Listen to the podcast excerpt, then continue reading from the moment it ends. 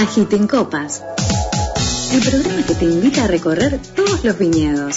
Todos los sábados a las 3 de la tarde. Degustaremos entrevistas y escucharemos buena música por FM 105.1. Agiten Copas.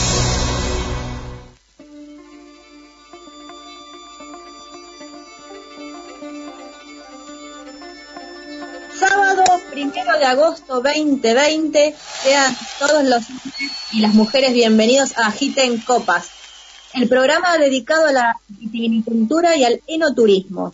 Estamos transmitiendo desde FM 105.1, Radio SOS Ser Otro Ser, para toda la República Argentina y el mundo, porque también a través de las redes sociales y de la página de FM 105.1 SOS nos pueden escuchar en vivo y además seguramente eh, quien les habla, Graciela Soto, todavía no me había presentado, vamos a estar viralizando y compartiendo en, desde Facebook, Twitter, Instagram, desde todas las opciones que nos dan, por suerte, la tecnología hoy. ¿Qué sería de nuestras vidas si no estuviésemos con la tecnología tan, eh, tan a mano hoy por hoy?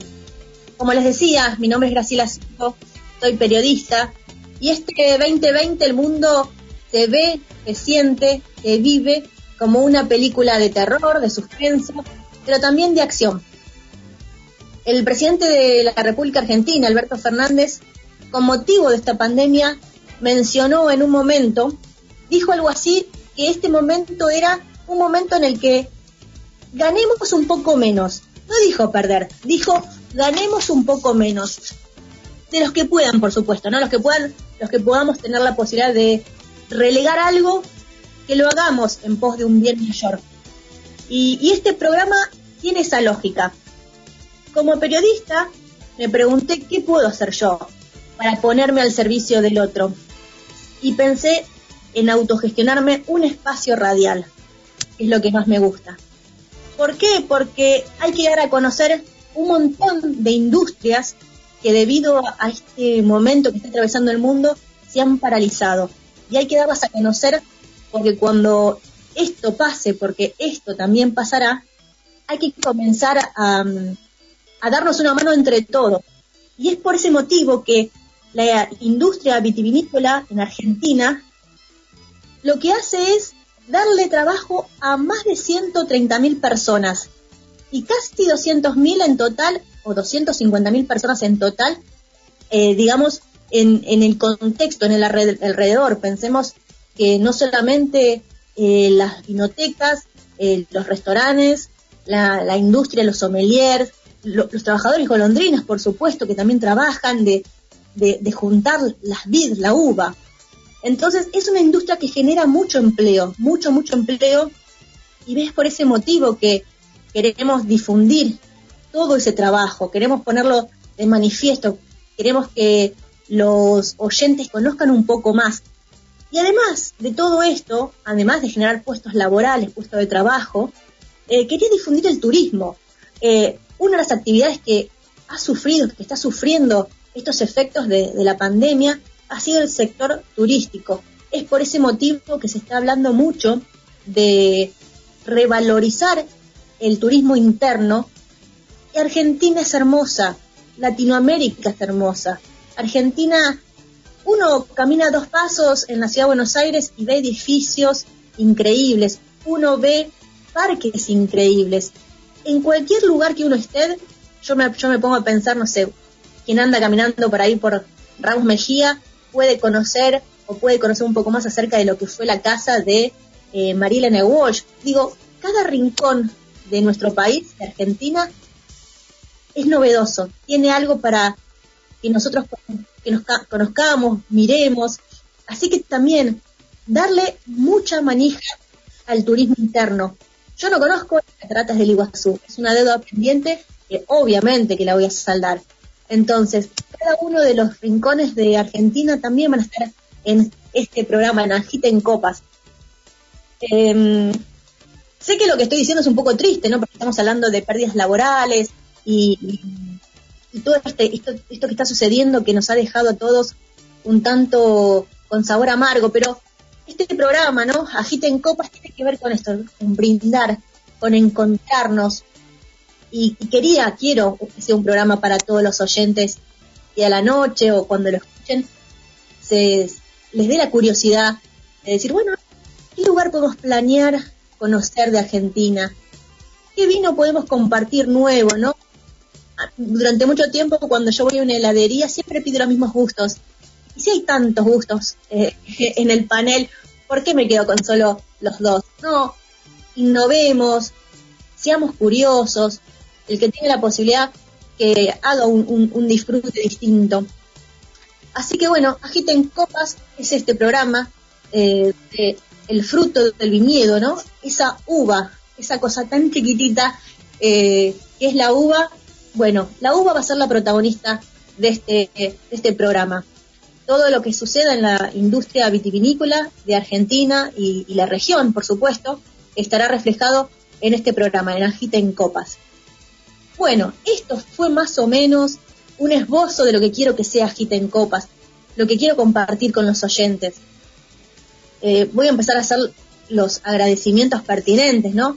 Eh, primero y principal a Mariela Génova, que fue la que me alentó desde el primer momento en hacer este programa, a Juliana Alessi, locutora, quien puso su voz para la apertura del programa, y a Karen Ganso, que es la directora de la radio. La verdad es que espero pronto conocerla personalmente porque eh, es una radio que tiene más de 30 años en San Martín, provincia de Buenos Aires, y la verdad es que sostener una radio en estos últimos tiempos es tan importante eh, la comunicación, lo celebro. Así que para mí es un gran honor estar, ser parte a partir de hoy, primero de agosto, de FM 105.1, SOS, ser otro ser, qué, hermoso eso, ese contexto, ¿no? Ser otro ser. Yo creo que después de esta pandemia debemos, es casi una, una orden, debemos ser otros, tenemos que tener otra, otra comprensión de lo que viene, ¿no? Ya vimos que la muerte la tenemos ahí, así que hay que celebrar cada día. Bien, así, sin más, les cuento eh, de qué trata este primer programa. Voy a tener tres entrevistas, vamos a estar hablando con Estefanía Rodríguez, sommelier. Vamos a ver de qué trata. ¿Qué es ser una sommelier? ¿Hay que estudiar para tomar vino? Vamos a preguntar eso. Después también vamos a estar hablando con la licenciada Inés Sánchez. Inés es psicóloga y también esta pandemia nos ha atravesado a todos con la tecnología, ¿no? Creo que no te tenés que olvidar ni del barbijo ni del celular. Así que también cómo ha atravesado la tecnología y como este programa tiene que ver también con el vino y no queremos que sea una, un programa em, que incite al consumo desmedido del vino. No, no, todo lo contrario, queremos que sea un programa, eh, un servicio. Entonces, ¿en qué momento el exceso del consumo alcohólico ya es un problema? Y es por eso que la licenciada Inés Sánchez va a estar presente en Agita en Copas. Y por último, eh, y no menos importante, por supuesto, tenemos la voz de un historiador.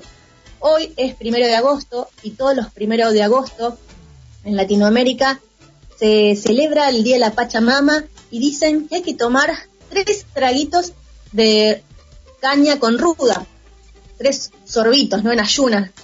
Y en este contexto vamos a estar hablando con el historiador Mauricio Villarroel, es de Santiago del Estero. Santiago del Estero ha cumplido años hace muy poquito. Y es más, es en la provincia de Santiago del Estero en donde llegó en el siglo XVI la primer vida. Así que estos son los invitados del día de la fecha y en instantes comenzamos con la primera entrevista. Agiten copas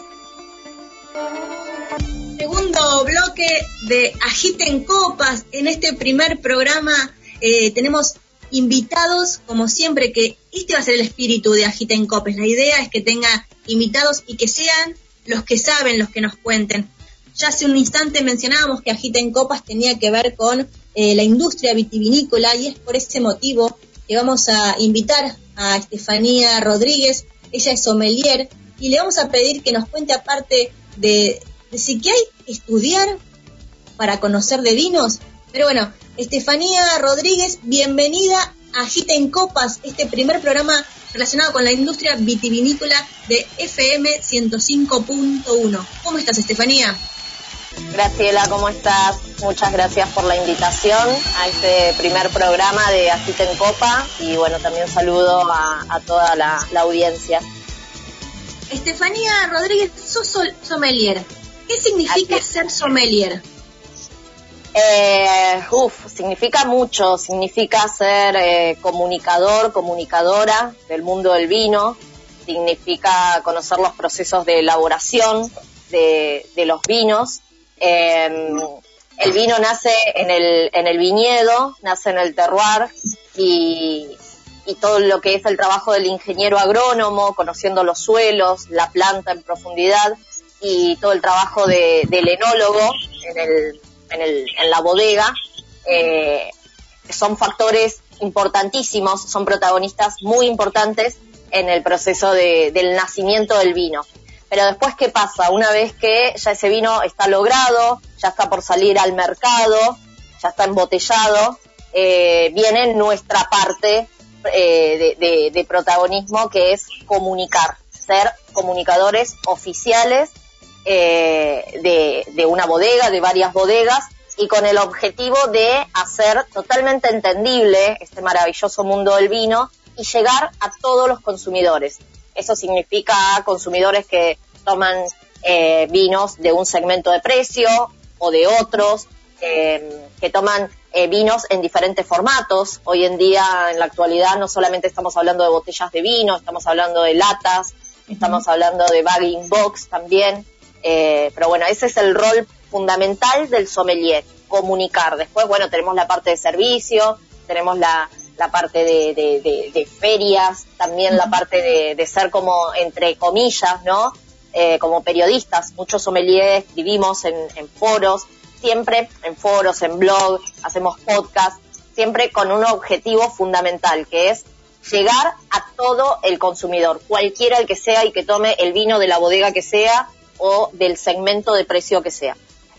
Sabes que en estos últimos 20 años, si no más o menos estimo yo, la industria del vino en sí, a ver, creo que los argentinos se dieron cuenta la gran calidad de los vinos argentinos, pero primero porque fueron en Europa lo destacaron. Siento eso, como que gracias a que muchas personas destacaron el vino argentino, o sea, grandes personas desde, Europa decían, qué bien el vino de Mendoza, es que los argentinos revalorizamos los vinos que tenemos acá. Sí, eh, en gran parte ha sucedido eso, más prácticamente en todo lo que fue la finales de la década del 80, principios del 90, eh, llegadas de, de, renombres muy importantes como Michel Roland también, y que empezaron a decir, wow, acá en Argentina, en estas partes, eh, tanto sea de Mendoza, de Cafayate, se pueden hacer cosas muy interesantes, ¿no? Eh, después todo lo que fue eh, el puntuar los, los vinos a través de críticos internacionales como Robert Parker, que en Argentina es Luis Gutiérrez el que, el que evalúa los, vinos, después James Acklin, Tim Atkins, empezaron a ver a través de, de bodegas muy particulares todo ese crecimiento, pero creo que lo fuerte eh, en cuanto a vinos de calidad empieza a surgir en los años 90, principios de los 90.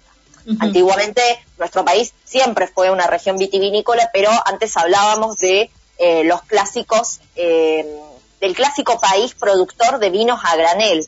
La gente consumía mucho más, estoy hablando antes de los 80, pero lo que empezó a pasar después es que empezó a aparecer el cliente selecto, es decir, voy a consumir poco vino, pero voy a consumir ya de calidad. Entonces empezaron a aparecer otros, otros formatos en realidad. Claro, claro. Estaba viendo que en el año 2010, eh, por decreto presidencial y que luego se ratifica en el 2013, el vino bebida nacional. Esto es la ley 26.870. Como teniendo ya esa postura, ¿no? Como que el vino sea bebida nacional, hace también a fomentar la, industria vitivinícola en Argentina, ¿no? Ya es una ley y como siempre mencionamos o, en algunas oportunidades hemos tenido eh, esta charla, ¿no? Hace 40 años, 50 años, lo que había en la mesa era un vino, era un vino familiar y los chicos tomábamos poquito vino con mucha soda Y esto en los últimos años explotó el tema de las aguas saborizadas, tal vez la cerveza, eh, pero sí, como que el, vino perdió eh, su protagonismo y creo que ustedes, me refiero a los sommeliers y a las, a las bodegas, ¿no? Tienen un gran trabajo en salir a competir con otras industrias, ¿no? Digo, aguas saborizadas, gaseosas cola, eh, otro tipo de, bebidas. Sí, y algo que también ha pasado fue que eh, muchos años atrás ha fallado también la comunicación, porque lo que nos ha sucedido con la industria es que esas aguas saborizadas, gaseosas e incluso la cerveza, cerveza comercial y artesanal, eh, a nivel nacional estoy hablando, empezaron a ganar mayor protagonismo. Entonces fue también eh, ver cómo la bodega, cómo el enólogo, cómo el sommelier llegaba al consumidor. ¿Para qué? Para sacar, para desmitificar en realidad ese tema de que eh, el vino, para tomar vino tenés que saber de vinos. Entonces, eh, la gente empezó a decir, bueno, entonces vamos a tomar una cerveza, total, nadie me va a preguntar de la cerveza y hablamos y el, el clásico, mm, eh, perdón, eh, el, el, clásico diálogo de el sabor del encuentro, que lo hacía una cerveza muy, bueno, entonces, ¿qué pasó? Eh, las bodegas empezaron a perder también venta, acá ya eh, fue toda una cadena, entonces eh, se dio un, un giro de un, giro de, de, cabeza, un open mind, siempre digo yo, con el vino tiene que llegar a todo el mundo. Y si a la persona le gusta almorzar o cenar con un vino dulce, lo que siempre hace un sommelier es aconsejar. Sobre gustos no hay nada escrito. Y felicito a esa persona, por darte un ejemplo no menor, felicito porque porque está consumiendo vino, ¿sí? Entonces a esa persona, ejemplo, eh, como conozco un montón de, wine lovers, porque ahora a, ese consumidor apasionado se lo llama, eh, escuchándote un poco de al principio de todo este tema de la tecnología, se lo llama el wine lover, como también están los food lovers, es decir, la gente que ama eh, comer, comer en los restaurantes, pedir comida, take away, etcétera. Y volviendo al tema, vuelvo a lo mismo, es apoyar el consumo del vino. Entonces esa persona te dice, ejemplo, mira, me cociné esto, pero amo tomarlo con un vino blanco dulce, yo felicito a esa persona porque está consumiendo vino argentino. Lo que puede hacer siempre el sommelier es aconsejar tal preparación o tal comida puede ir con tal vino, pero es un consejo. Después la persona elige verdaderamente lo que le gusta. Uno sugiere, nada más. Claro, sí. Bueno, hace un instante mencionaba exactamente esto que alrededor de 150.000 puestos de trabajo genera el vino y 200.000 en lo que sea vinotecas, restaurantes, toda una industria a su alrededor, incluso el enoturismo, esto de empezar a revalorizar ya eh, el lugar del viñedo también como un lugar turístico, ya seguramente eh, ahora te voy a preguntar qué, lugares conoces, por qué lugares te ha llevado el vino, ¿no? Si, si has recorrido provincias. Yo pienso en vino y pienso en Mendoza, pero me parece que me quedo corto, ¿no es cierto? Eh, sí, eh, en realidad siempre al principio, cuando yo hace varios años que me recibí, pero uno decía Mendoza, la ruta del vino, la cuna del vino, eh, y es como que no, no, pensaba ir a la parte de Cafayate, de Jujuy. ¿Qué pasó? Esto en los años fue cambiando, obviamente. Eh, sigue como escenario principal Mendoza, pero empezó a aparecer todo el protagonismo de Cafayate, de la ruta del vino en Tucumán, eh, todo por la ruta 40, empezó a haber eh, bodegas en Jujuy, en La Rioja, entonces más allá de que, eh, de que esas bodegas han estado, empezaron a crear un circuito, cómo llegar a la bodega, cómo conocer la bodega, hacer la visita guiada a, a los turistas.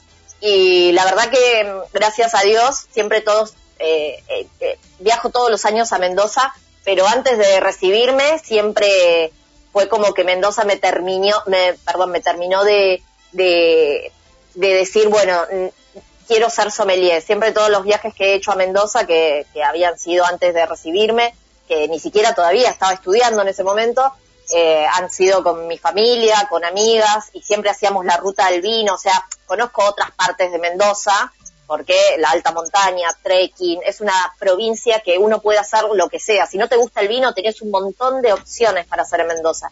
Pero eh, nada, fueron dos viajes que me marcaron y me terminaron de definir a dónde, dónde quería, eh, a dónde quería ir, a dónde quería apuntar. Y después sí me ha pasado de conocer eh, a través del trabajo Cafayate, conocer bodegas de Tucumán. Y mm, bueno, este año tenía viaje planificado para todo lo que es Río Negro, la Patagonia, San Patricio del Chañar, que es una localidad a 50 kilómetros de la provincia de Neuquén. Eh, Chubut también, hay viñedos y bodegas en Chubut, eh, pero bueno, esta, esta pandemia ha frenado todo eso. Pero eh, te sumo algo eh, para redondear. Viste que estos días estuvo el hot sale. Bueno, mucha gente ya programó, ya compró su pasaje para Mendoza, obviamente cuando, bueno, se pueda viajar, apoyando el turismo interno y Mendoza fue la primer provincia con más pasajes vendidos. Vuelvo a lo mismo, la gente puede ir a conocer las bodegas o puede hacer otras actividades. Tiene las, las termas de Cacheuta, también Mendoza. Eh, y bueno, y es la, eh, la primera provincia vendida con mayor pasaje, eh, vuelos aéreos para, para nada, para, esa, para ese punto, para Mendoza. Y a su vez, ahora en la pandemia, lo que ha pasado es que Mendoza empezó a con su turismo interno a que el mendocino conozca un montón de bodegas que el mendocino no conoce.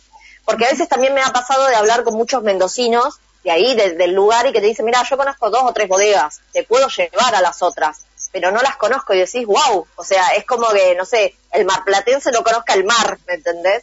Entonces, las bodegas, para hacerlo todo interno, porque Mendoza no puede recibir todavía gente de otras provincias, eh, empezó, eh, muchas bodegas, casi todas, empezaron a crear menú, promociones, degustaciones gratis. ¿Para qué? Para que el mendo abrirle las puertas al mendocino que no conocía tal bodega, que era, suponete, tan conocida o lo que sea, eh, y empezar a activar todo ese turismo. Creo que, que, bueno, cuando esto pase o cuando te digan, mira, podés salir con todas las precauciones, vos algo dijiste del barbijo y del teléfono, son cosas fundamentales eh, creo que mucha gente va a ir a todo lo que es Cafayate, el norte para tener un poco de calor y cambiar la vista hacia la montaña. Y todo lo que es Mendoza y el sur va a haber mucho turismo, gracias a Dios. Espero que eso pronto suceda. Estefanía Rodríguez Polo, te pueden seguir en esa cuenta en Instagram. Así es, arroba Estefanía Rodríguez guion bajo Polo. Eh, hay mucha gente que tiene miedo a preguntar porque piensan que son preguntas muy básicas y la verdad que eso es lo que queremos sacar de mito, ¿no? Ninguna pregunta es básica y todas son válidas.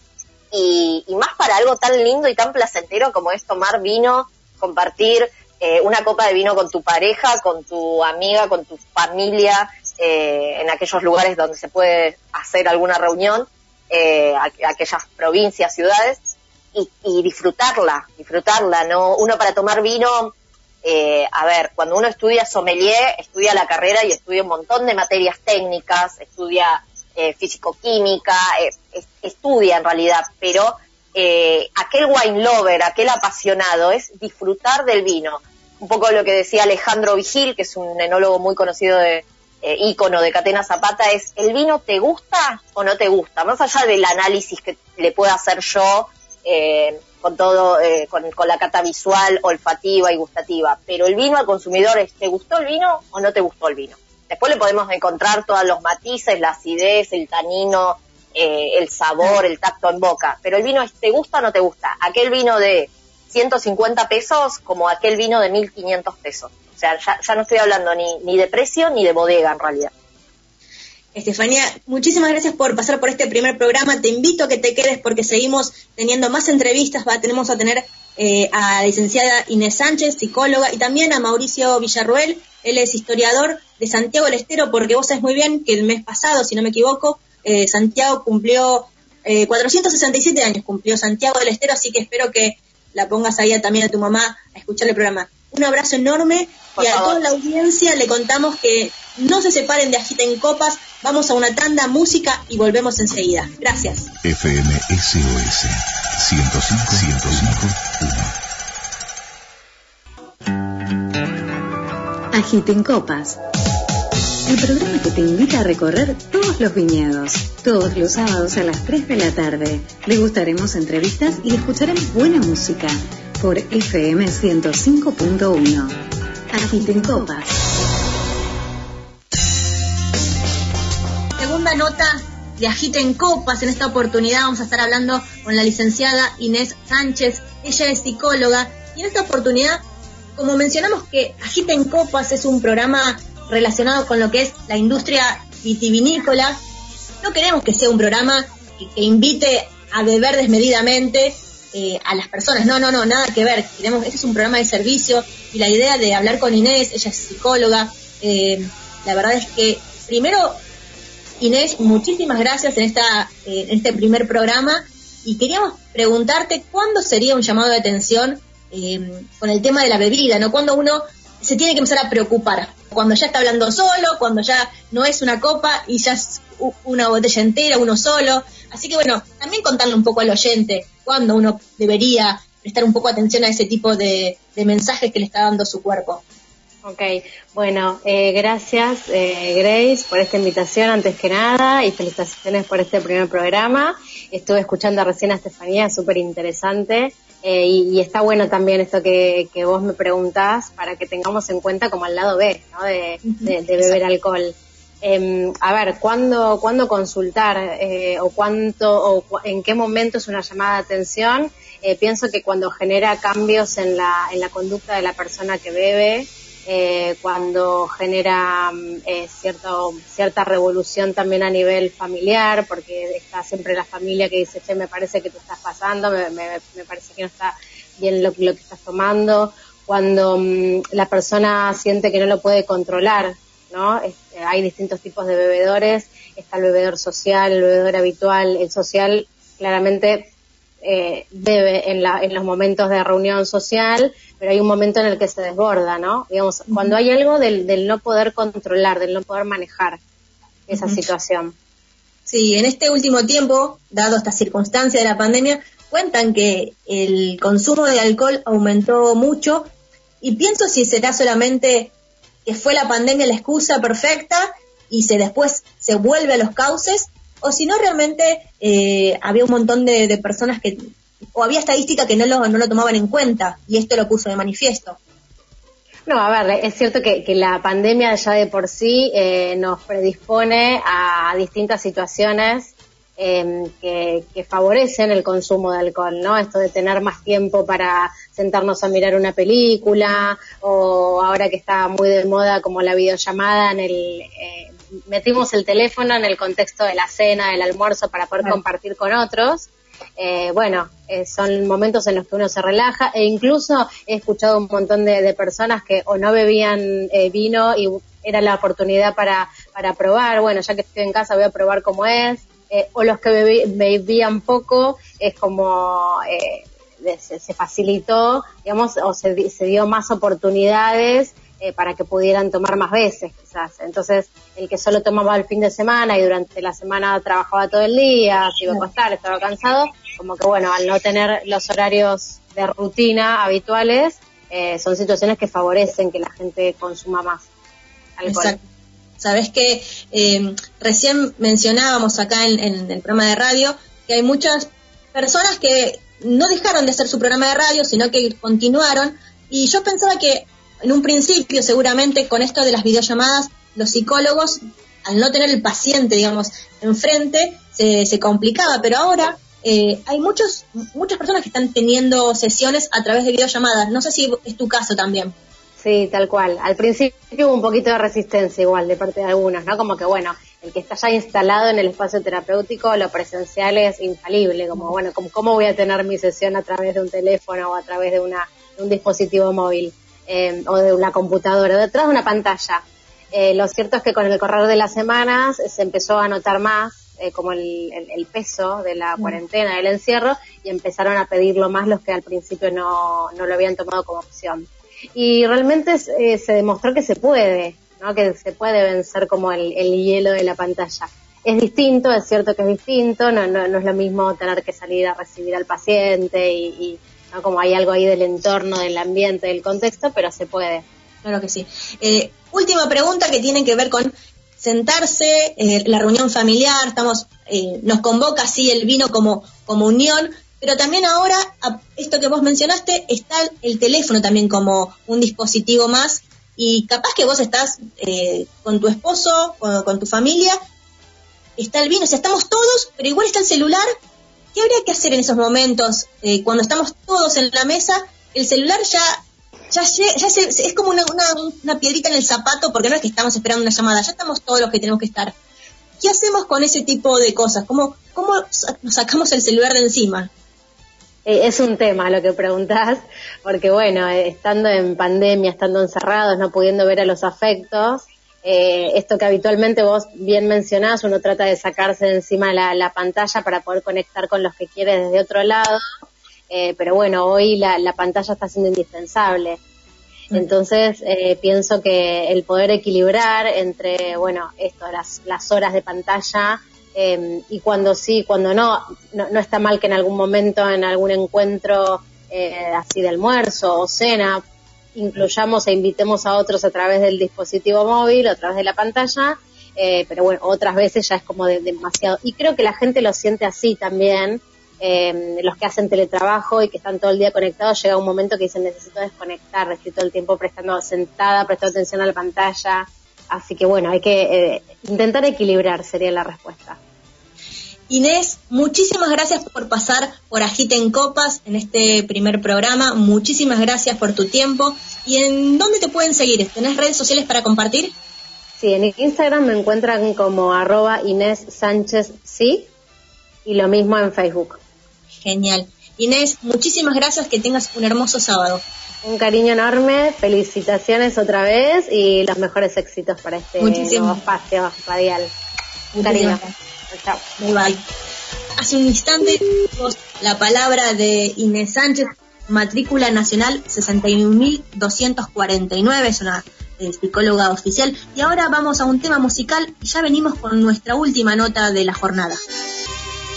Agiten copas tenemos en vivo a Mauricio Villarruel. Él es historiador, profesor de historia, tiene muchos, muchos alumnos que lo, que lo quieren mucho.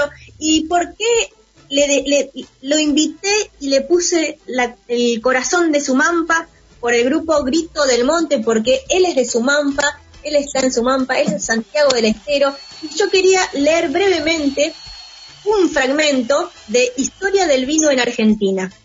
El primer viñedo del que se tiene referencia en Argentina se estableció en la provincia de Santiago del Estero y fue introducido por el padre Juan Cedrón en el 1556. Las vides eran provenientes de Chile, a donde llegaron desde Perú por, los, por el camino de las Indias. Mauricio, mira cómo te recibo, bienvenido a en Copas, el programa, eh, este programa relacionado con la industria vitivinícola, con el enoturismo, pero sobre todo revalorizando el trabajo, revalorizando el trabajo argentino y sobre todo la tierra, ¿no? Porque ¿de dónde salen las uvas? De la tierra. Bienvenido, Mauricio, ¿cómo estás? Buenos días, saludo a toda la audiencia desde acá, desde Sumampa, provincia de Santiago del Estero. Es un gusto comunicarme con vos en este día tan especial, primero de agosto, día de la Pachamama. Exactamente. Y es este, realmente muy interesante el dato que vos comentabas, que es conocido por nosotros los santiagueños, que los primeros vinos eh, en el periodo de la conquista y la colonización se hicieron acá en, nuestro territorio, en nuestra provincia. Eh, entraron a través de Chile, como vos decías, como dice el artículo que vos estabas leyendo, y se, eh, al instalarse eh, Aguirre con su expedición en, nuestra ciudad capital, madre de ciudades, comenzaron a plantar eh, los primeros viñedos. Y esto tiene que ver con la expansión también del, catolicismo, de la iglesia, porque sin el vino no se iban a poder hacer los actos litúrgicos, o sea, misa se necesita del vino para, para, para llevar adelante una misa, para ese acto, para ese ritual. Entonces, la expansión de los viñedos en la Argentina, en toda Latinoamérica, a partir de 1493, el segundo viaje de Colón, que se empieza a, a expandir por toda Latinoamérica, tiene que ver con la expansión de la Iglesia Católica también. Hay como una este un paralelismo, ¿no? Donde iba la iglesia, donde iba un sacerdote y este se plantaban las primeras parras, las primeras vides y es Santiago del Estero como madre de ciudades pocos años, eh, pocos años después de haber sido fundada en 1553, en el 56, ya encontrábamos plantas de uvas acá en nuestro territorio. Después, unos pocos años después, 1580, llegan los jesuitas el, a nuestra provincia este, y se instalan en la capital, obviamente, donde construyen un lugar especial para ellos el padre Alonso de Barzana, el padre Francisco de Ángulo, el padre Juan de Villegas y el padre Gutiérrez. Son cuatro jesuitas que arriban a nuestra provincia y que son los que amplían los viñedos, los primeros viñedos del país y producen los primeros vinos en nuestra provincia. No solo madre de ciudades, sino que también hemos eh, somos el lugar donde em, en primer lugar se ha fabricado, el, se ha, se ha procesado, se ha elaborado el vino acá en la República Argentina. Excelente, Mauricio. La verdad es que todo lo que nos has contado, mucho, mucho de eso, eh, yo no lo sabía hasta que lo leí y me hubiese encantado también, digo, en algún otro momento que alguien me, lo cuente, eh, así como lo estás diciendo vos, porque queremos que este programa sea un programa de servicios, que sea un programa en donde la curiosidad sea la fuente, en donde cada uno que aporte algo, uno pueda conocer más. Así que gracias por este dato. Y hoy, primero de agosto, en todo, en toda Latinoamérica se está hablando del Día de la Pachamama. ¿Qué nos puedes contar acerca de esto? Sí, y antes de avanzar en, en esto de las, de las que estábamos conversando de las primeras, de los primeros vinos en la Argentina, también hay que mencionar la heredad y viña de don Pedro Villalba aquí en el Valle de Sumampa, el pueblo donde yo te estoy hablando, en 1570 aproximadamente, ¿no? Hay que tener en cuenta ese dato histórico también, porque hay un documento que se refiere a la heredad y viña de un encomendero español que se había instalado en Sumampa llamado Pedro Villalba, que al parecer también tenía sus parrales. ¿Mm? Bueno, vamos a la Pachamama. La Pachamama, que también tiene que ver con el alcohol, con el brebaje, con la caña con ruda, ¿por qué no? Sí, bueno, eh, en todo, en todos los países de Sudamérica hoy se celebra el Día de la Pachamama, no es por casualidad, sino porque es el día en que los pueblos originarios eh, preparan, eh, perdón, comienzan el mes de agosto, que es el mes en que se prepara la tierra, o sea, se empieza a limpiar las parcelas para sembrar luego, para esperar las primeras lluvias de septiembre. No es por casualidad que el día de la Pachamama o el mes de la Pachamama, como decimos acá, sea el mes de agosto, ¿me entiendes? Es el mes donde se preparan la tierra para ir sembrando y para que se ponga todo bien a partir de las primeras lluvias del próximo mes que es septiembre. En todo en todo el noroeste argentino el ritual de la Pachamama tiene una fuerza increíble, se realiza en todos los lugares. Ahora últimamente se ha extendido a todo el país, figura en el calendario oficial de la Argentina, hay varios presidentes, gobernadores que han participado, no solo la gente, sino ahora se han sumado las autoridades también de nuestro país, del Estado argentino, a participar de esta ceremonia, de este ritual que es tan importante. En Santiago del Estero, si bien parcialmente el ritual ha desaparecido en algunos aspectos, no se celebra tal cual se lo celebra en Jujuy o en Salta, pero tiene muchas similitudes. Y se ha pasado, por ejemplo, el tema del amor y respeto a la tierra se ha encarnado en la música, en el folclore. La mayoría de las canciones de folclore de Santiago del Estero hablan de el amor por la tierra. el campo te está esperando. Dice una chacarera, ¿no? Hay que trabajar la tierra. Este, el folclore santiagueño está impregnado del culto a la Pachamama, porque habla en todo momento de la tierra, del terruño, del lugar, del pago. Tiene otras características. Eh, por ejemplo, la gente del campo, aquí te hablo en mi región de Sumampa, en el interior de Santiago del Estero, por ejemplo, cuando va a señalar su majada, sus cabras, sus ovejas, les hacen una pequeña marca en, en la oreja para saber de qué dueño es. Y todos esos pequeños despuntes que se le extrae, luego se cavan un pozo a la orilla del corral y se entierra eh, como un tributo a la tierra y pidiendo para que se multiplique la majada, por ejemplo. ¿Me entiendes?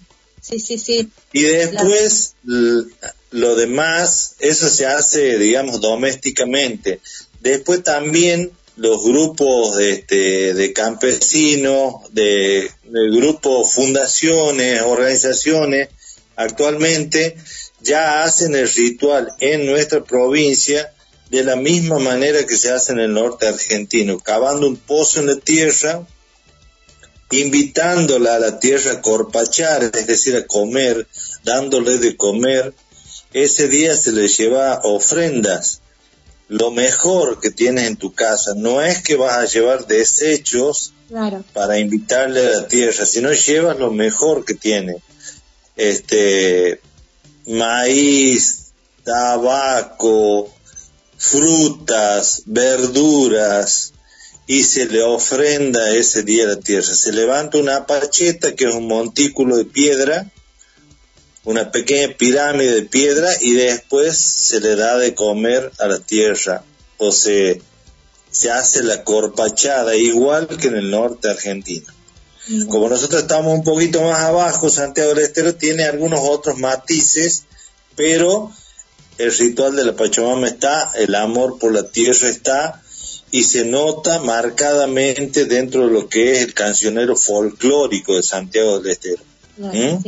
La verdad que Mauricio, en esta, en este primer programa de Agiten Copas, en primer, el primero de agosto en ayunas, esa parte me, me, estaba olvidando, todos preparamos caña argentina con ruda, algunos le ponemos un poquito de arrope de chañar, ¿sí? O azúcar quemada y bueno, invitamos a compartir a los vecinos, a los amigos temprano para desechar las malas ondas. También se hace una limpieza eh, la casa, que eso me estaba olvidando también.